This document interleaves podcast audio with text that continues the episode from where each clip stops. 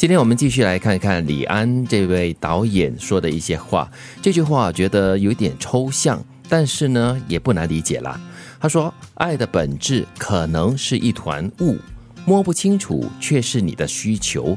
当你感受到的时候呢，那就是很人性的一种感觉。这个我是很肯定的，也是一直我不会放弃的。所以李安他追求的东西就是一个爱本身的一个感觉质地，摸不到、看不到，但是却可以感觉得到。当你一旦感觉得到的时候呢，那个人性的感觉就来了。嗯，好，如果经历过爱情的朋友，大概会说好像是这样哈，但是又很抽象哈。啊，对。不过如果你知道李安的那个。婚姻背景的话，你大概会觉得，嗯，这个人应该是很相信爱情的，对，因为他老婆真的很支持他。是因为雾是漂亮的，对一些人来说，走在雾里哈，就是那种朦朦胧胧的感觉。雾里看花嘛，对，然后你看到那个人，或者是说雾里看东西哈，既清楚又不清楚，有时清楚，有时不清楚，嗯，所以要寻寻觅觅的，所以有那种让人感到兴奋。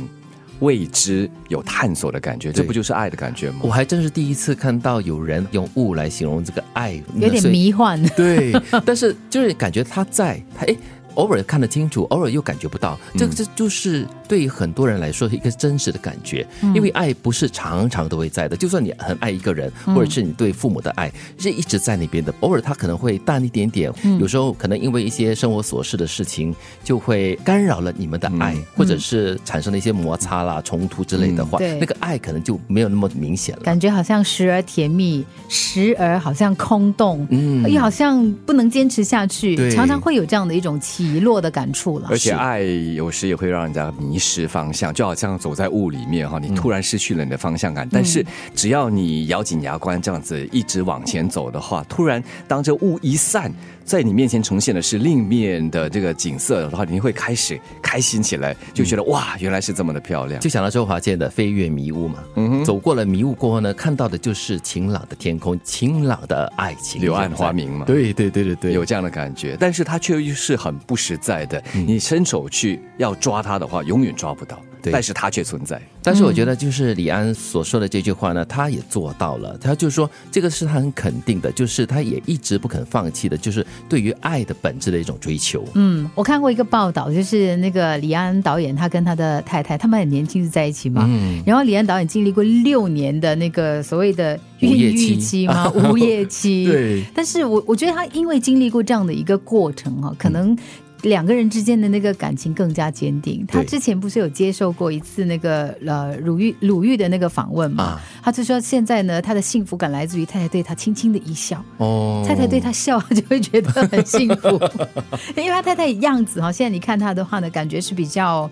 呃，中性一点的，嗯，然后有时候看的略显严肃一些些，对，很多人就觉得说，哇，这个太太很像彪悍的样子，嗯，就或者是像空气啊，像水啊，对我们来说很重要，对，但是你永远抓不在手里，永远不能握在手里，抓在手里，这个比喻很好嘞，真的，水你是永远抓不牢的嘛，对不对？空气你感觉不到它存在，但是它就是在你的生活的每一分每一秒存在着。但是呢，李安把。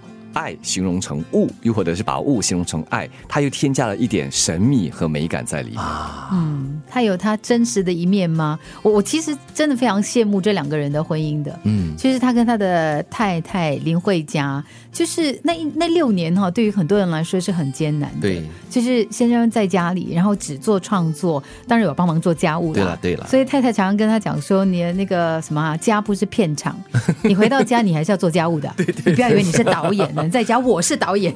但是我觉得跨越了这六年的这个考验过后呢，这个升华到另外一种境界，就是如可能李安所说的一种雾里看花那种又美又神秘，可是又很温馨的感觉。是，毕竟两个人一起经历过很多，一起吃过苦，对，然后一起尝到了那个丰硕的那个果实。然后现在回头去看哈，哇，那个以前那个东西真的会好像哎萌萌的哈。